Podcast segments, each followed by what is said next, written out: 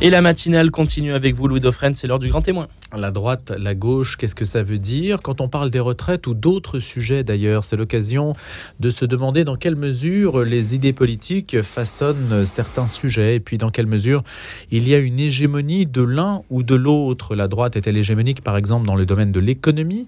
Et puis la gauche dans le domaine culturel C'est ce qu'on a coutume de dire. En tout cas, André Perrin, philosophe, ancien professeur de classe préparatoire, ancien inspecteur d'académie et qui publie Posture médiatique chronique de l'imposture ordinaire. C'est un titre un petit peu savoureux, un petit peu corrosif aux éditions de l'Artilleur. Nous renseigne en fait sur la manière dont la tectonique des plaques politiques fonctionne. Il est avec nous ce matin pour nous en parler. Bonjour André Perrin. Bonjour Louis Dauphren. Donc vous suivez ardemment l'actualité pour savoir aiguiller en quelque sorte notre curiosité sur tel ou tel euh, aspect de la manière dont la philosophie politique s'organise. Est-ce qu'aujourd'hui vous êtes euh, partisan de dire que le clivage droite-gauche, par exemple, a toujours une pertinence. Et sur ce dossier des retraites, par exemple, est-ce qu'on peut estimer que réformer les retraites, c'est nécessairement un signe de droitisation?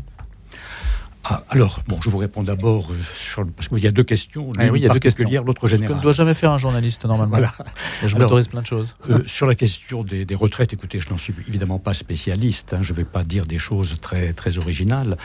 Euh, est-ce qu'il y a un clivage droite-gauche? Bah, Je ne le pense pas pour une raison très simple, c'est que si l'on regarde ce qui se passe chez nos voisins dans l'Union européenne, où tous les gouvernements ne sont pas de droite, où il y a des euh, démocraties, en particulier en Europe du Nord, qui sont réputées euh, assez progressistes. Euh, vous savez que l'âge moyen du départ à la retraite dans l'Union européenne est avoisine 65 ans. Hein. il est variable, je crois que ça va de 60 ans en Pologne à 67 en Allemagne ou en Suède. Bon, je n'ai plus les chiffres exacts en tête, mais enfin, la, moyenne, c'est ça. Alors, il y, il y a des régimes que l'on peut qualifier de droite ou de gauche. Je ne sais pas effectivement euh, si ces euh, catégories euh, sont totalement pertinentes. Hein, je, bon, c'est une question que j'aborde d'ailleurs dans l'avant-propos de, mon livre. Hein. Alors, le fait que ce ne soit pas pertinent? Euh, ben, la, la, question de savoir si c'est pertinent et dans quelle mesure et jusqu'à quel point, si vous voulez. Voilà. Hein. Euh, est-ce que, est-ce qu'aujourd'hui le clivage euh, gauche-droite est le plus pertinent pour comprendre les clivages de notre société? Ça, je n'en suis pas sûr et j'ai, j'ai plutôt tendance à penser le contraire. Non, mais on pourrait dire que la gauche, par exemple, c'est plus protecteur socialement, et puis la droite, avec l'idée de réforme, c'est plus exposés au libre marché. Voilà, ça serait une idée, en tout cas c'est l'idée commune que les gens s'en font. Ah, écoutez, le libre marché, est-ce que c'est véritablement euh, quelque chose qui est euh, caractéristique de la droite hein? Demandons-nous un petit peu sur la planète, sur les 196 euh, pays de la planète, quels sont ceux qui ne sont pas, qui refusent le libéralisme ou l'économie de marché hein? Il n'y en a pas beaucoup. Euh, le, bon, en ce qui concerne la gauche en France, alors je crois qu'il y a une chose à distinguer. Il y a ce qui se passe dans les discours et il y a ce qui se passe dans la réalité. Euh, lorsque la gauche est euh, dans euh, l'opposition, elle est évidemment totalement opposée au marché, elle dénonce le capitalisme, le libéralisme, sauvage bien sûr, le libéralisme, le néolibéralisme, l'ultralibéralisme sont trop d'ailleurs distingués ces concepts hein, qui sont très loin d'être des idées claires et, distinctes. Bon, euh, mais lorsqu'elle arrive euh, au pouvoir, euh, là, euh, même si elle conserve le, le, même antilibéralisme dans le discours, elle est très très loin de le pratiquer. Hein. on a vu ce qu'il en a été lorsque François Mitterrand, en 81, s'est fait élire sur un programme de rupture avec le capitalisme. Bon, on a vu comment on avait depuis 81 rompu avec le capitalisme. Hein. Avec ironie. Euh, oui, voilà. Bon, euh, ensuite, bon, nous avons eu. Euh, bon, Michel Rocard était quand même pas, je, autant que je me souvienne, un ennemi du capitalisme. La politique de Pierre Bérégovoy n'a pas été spécialement antilibérale. quant à Lionel Jospin, vous vous souvenez que c'est sous sa mandature hein, de Premier ministre qu'il y a eu la vague de privatisation la plus considérable de toute l'histoire de la République. Hein. Et, j'ajoute que dans ces gouvernements Jospin, il y a eu Martine Aubry et Jean-Luc Mélenchon. Voilà. Alors, voilà. Et quant à François Hollande, eh bien, vous connaissez également la suite. Hein. Il, a été tout à fait capable, au moment, en, 2012, hein, euh, euh, un certain discours du Bourget, hein, de nous expliquer qu'il était euh, l'adversaire de la finance. Et puis, une semaine ou deux plus tard, devant des journalistes britanniques, il a expliqué que, mais non, mais non, il n'était pas du tout un ennemi de la finance, que la finance, un petit peu comme chez Pagnol, mais je l'aime, moi. la marine française, je l'aime, la finance, je la respecte, la finance. Regardez ce que nous avons fait. Hein, euh, euh, nous, avons libéralisé, nous avons ouvert les marchés, etc. Voilà. Donc, Et Emmanuel Macron, alors?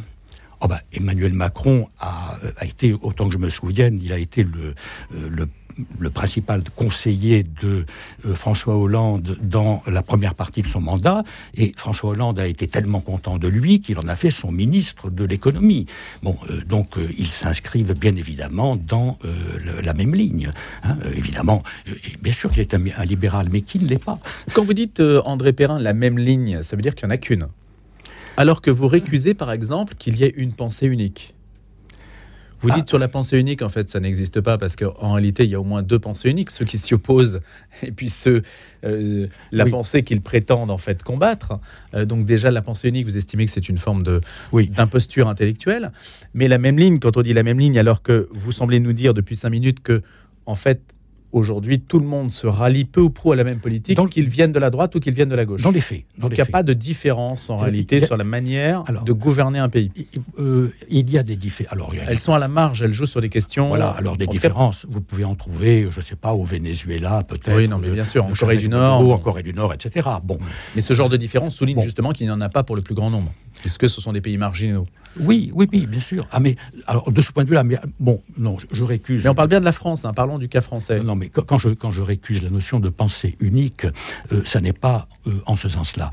Euh, il n'y a, pas de pensée unique dans la mesure où les, débats entre, enfin, les, attaques quotidiennes et rituelles contre le libéralisme, bon, montrent bien que dans les discours, hein, au niveau de l'idéologie, il n'y a pas de pensée unique. Hein.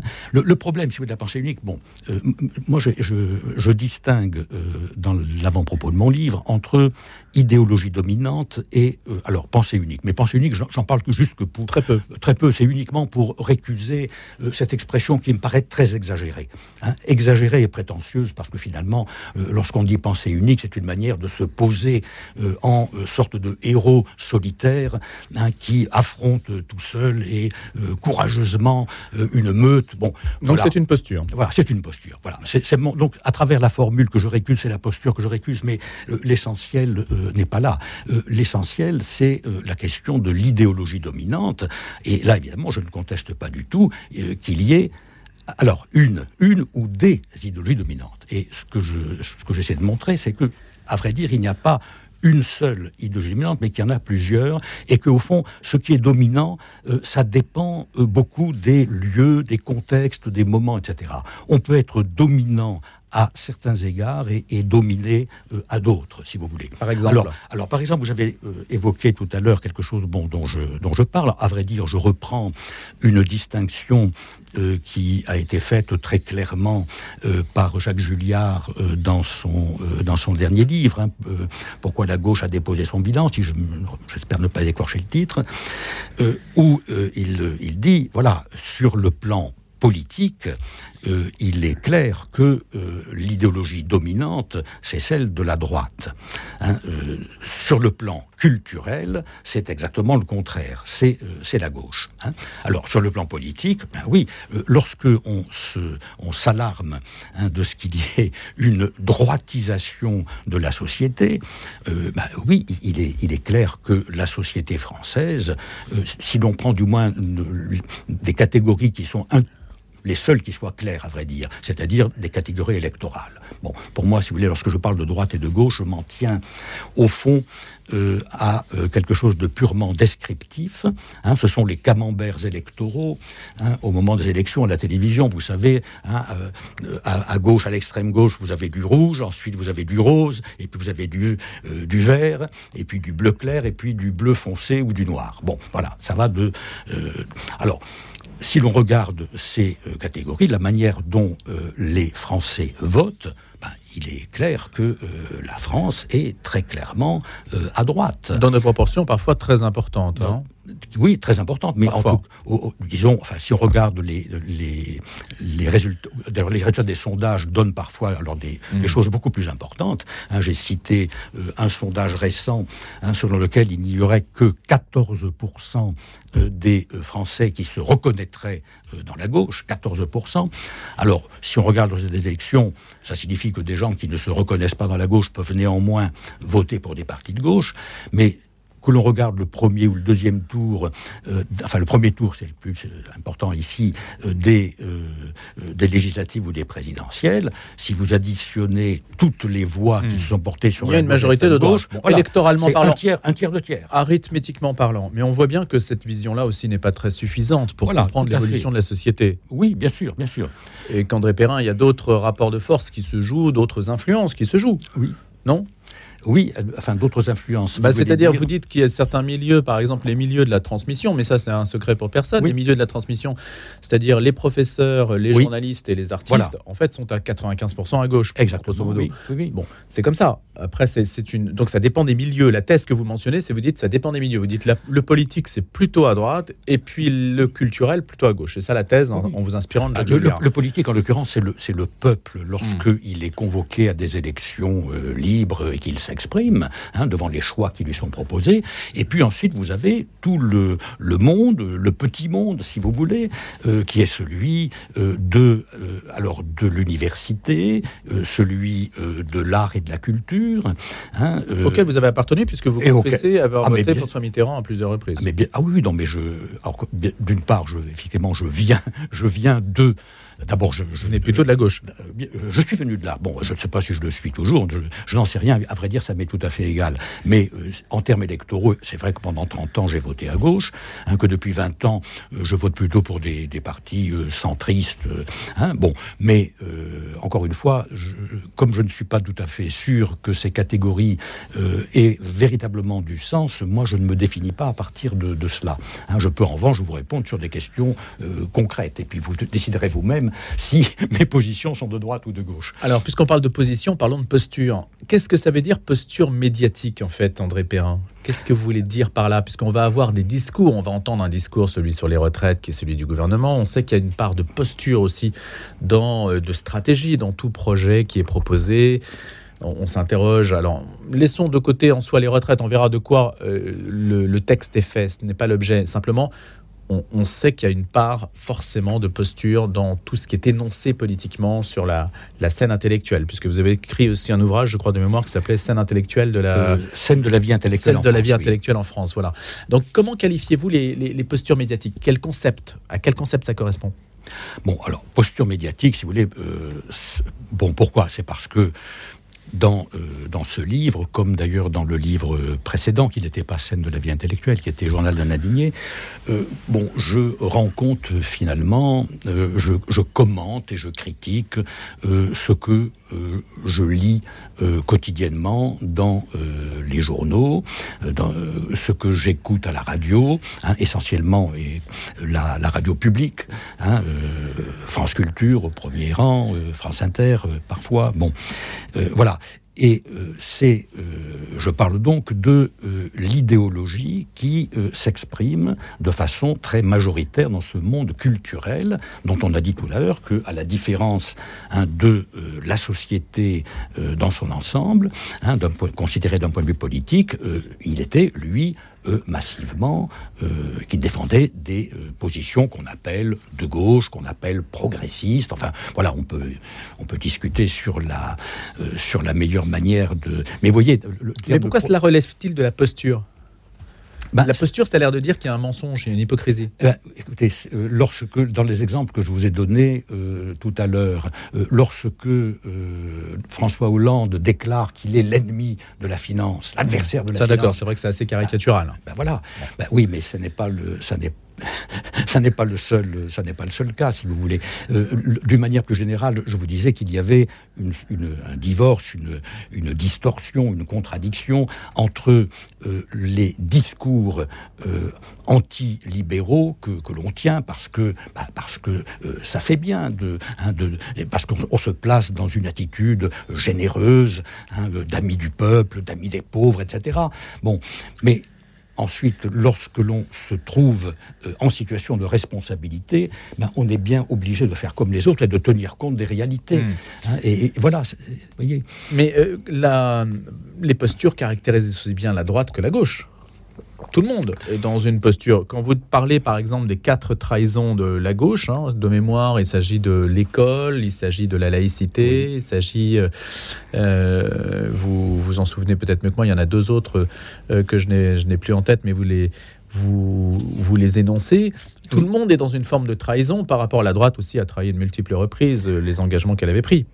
Alors, c'est-à-dire, ah, parce que sur la question qu'on enfin, a abordée jusqu'ici, euh, bon, le cas de la droite n'est quand même pas tout à fait équivalent dans la mesure où euh, la droite ne dénonce pas euh, le libéralisme qu'elle pratique lorsqu'elle gouverne. Donc là, il n'y a pas de, il a pas de contradiction, si vous voulez. alors qu'il puisse y avoir des postures, certainement, tout le monde. Enfin, si vous voulez. les vrais libéraux vous diront que la France n'est pas du tout un pays libéral. Euh, que la France. un pays extrêmement administré. Ah, mais c'est tout à fait ce que je pense, bien sûr. Bah, Avec un taux d'imposition extrêmement élevé. Que ce ne soit pas un pays. Mais vous savez, qu'est-ce que c'est qu'un pays libéral Je ne sais pas si vous savez la, la, manière dont euh, Milton Friedman euh, caractérisait le libéralisme. Hein, Milton Friedman, bon, c'est celui que l'on considère hein, comme le, le pape hein, de l'ultra-libéralisme. Bon, évidemment, ce qui est une catégorie qu'il n'a jamais revendiquée. Personne d'ailleurs ne se définit comme ultralibéral. C'est un concept polémique. Hein. Hein, Bourdieu dirait un concept de combat. Bon, euh, mais euh, bon.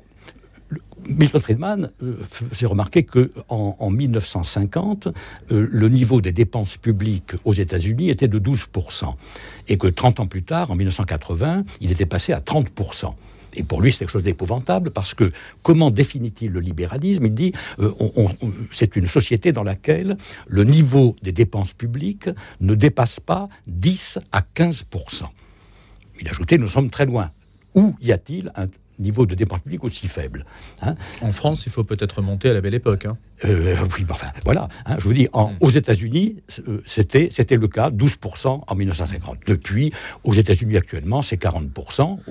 Euh, en Grande-Bretagne, c'est à peu près la même chose. Et vous savez que dans les pays d'Europe, et en France en particulier, hein, on atteint des, on avoisine les 60%. bon, bon, même si on nous explique qu'il ne faut pas compter les retraites parce que hein, c'est, ce sont des... Bon, hmm. mais enfin, cela dit, le, le, notre système de retraite par répartition, ben, c'est euh, c'est aussi un élément de solidarité et de socialisation. Hein. donc, euh, euh, bon, il n'y a pas forcément de bonnes raisons de l'exclure. Bah, On n'a pas trouvé non plus le système de retraite idéal.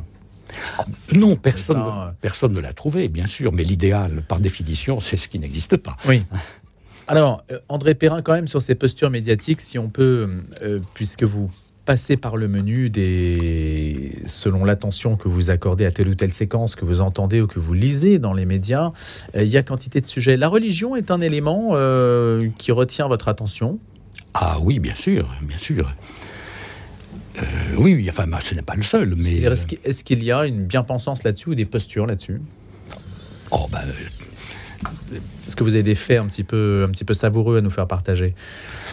Écoutez, sur, les, bon, sur la religion. Bah, de, la religion catholique, hein, généralement. Oui, oui, bah, écoutez, euh, oui, euh, bon, moi, ce qui me, ce qui me frappe, euh, ce qui me frappe le plus, et là aussi, je l'avais abordé dès mon avant-propos, c'est c'est une différence de, traitement, si vous voulez, entre, entre la religion catholique et, et les autres, et plus particulièrement l'islam. Hein, j'ai été quand même frappé à, propos de la laïcité, si vous voulez, de voir que euh, la, gauche, euh, qui euh, traditionnellement était extrêmement attachés euh, à la laïcité. Hein. Bon, alors voilà, hein, est-ce que, gauche et droite euh, sont des catégories pertinentes? Bon, on peut prendre les, choses euh, une par une. Hein. la laïcité, est-ce que c'est une idée de gauche ou est-ce que c'est une idée de droite? Bon, traditionnellement, il est bien clair que c'est une idée de gauche. Bon, les républicains socialistes ont toujours été farouchement attaché. Bon. Or, ce à quoi euh, on a assisté depuis euh, quelques décennies, c'est un véritable renversement. Hein, et maintenant, à gauche, euh, la, alors la posture hein, qui est la, plus, la plus évidente, la plus prégnante, c'est celle de la qui, dénonce le racisme républicain, hein, qui dénonce la conception française de la laïcité comme racisme républicain, et qui prône une laïcité ouverte positive, etc. Vous savez, une laïcité adjectivée, bon, ça c'est toujours quelque chose, à mon sens, dont il faut se méfier. C'est comme lorsque la, la démocratie devient populaire ou la république euh, islamique.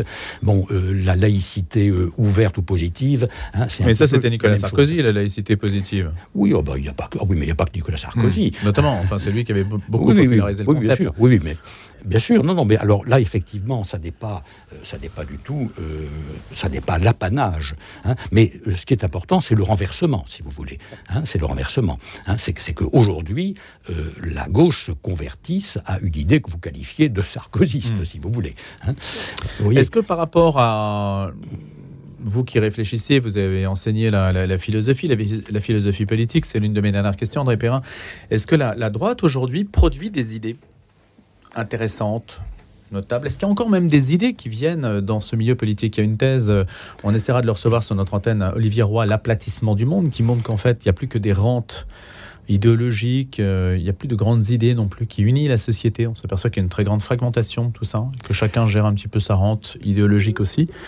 Est-ce qu'on est, dans un monde intéressant du point de vue de la philosophie politique? Ma dernière question, André Perrin. Alors, euh, du point de vue de la philosophie politique, écoutez, moi je peux vous dire qu'il y a, y a bien sûr quelques... Euh, enfin, pour s'en tenir à la France, bon, on a toujours tendance à être un petit peu trop franco-français, mais enfin, pour s'en tenir à la France, ben, en philosophie politique, vous avez quand même aujourd'hui des intellectuels... Hein, de, grande valeur. Euh, je pense à, Marcel Gaucher, euh, je pense à Pierre Manant, hein, bon, euh, et, d'autres encore, bon, qui ont, mon ami Jean-Claude Michéa aussi. Bon, bon, vous avez un certain nombre d'intellectuels qui ont il y a des intellectuels, mais est-ce qu'il n'y a pas un épuisement des idées? Est-ce qu'aujourd'hui les idées sont encore mais Tout dépend où vous les considérez. Si vous voulez, bien hmm. sûr, si vous les considérez dans le monde, dans le monde médiatique, c'est assez pauvre. Bon, et alors par ailleurs, si, parce que vous dites, est-ce que la droite a des idées? Mais non. Euh, enfin, je pense que ni la droite ni la gauche n'ont vraiment d'idées. Ne peuvent. On peut. C'est même pas ce que l'on peut attendre d'elles. Droite et gauche, ça renvoie à des. Ce sont des notions qui, euh, qui sont d'ordre politique et non pas intellectuel. Bon, on, on, ne peut pas attendre d'un homme politique qu'il produise hein, des idées en philosophie politique. C'est pas son rôle. C'est dommage, pourrait-on estimer? Oh, c'est dommage, mais je ne sais pas.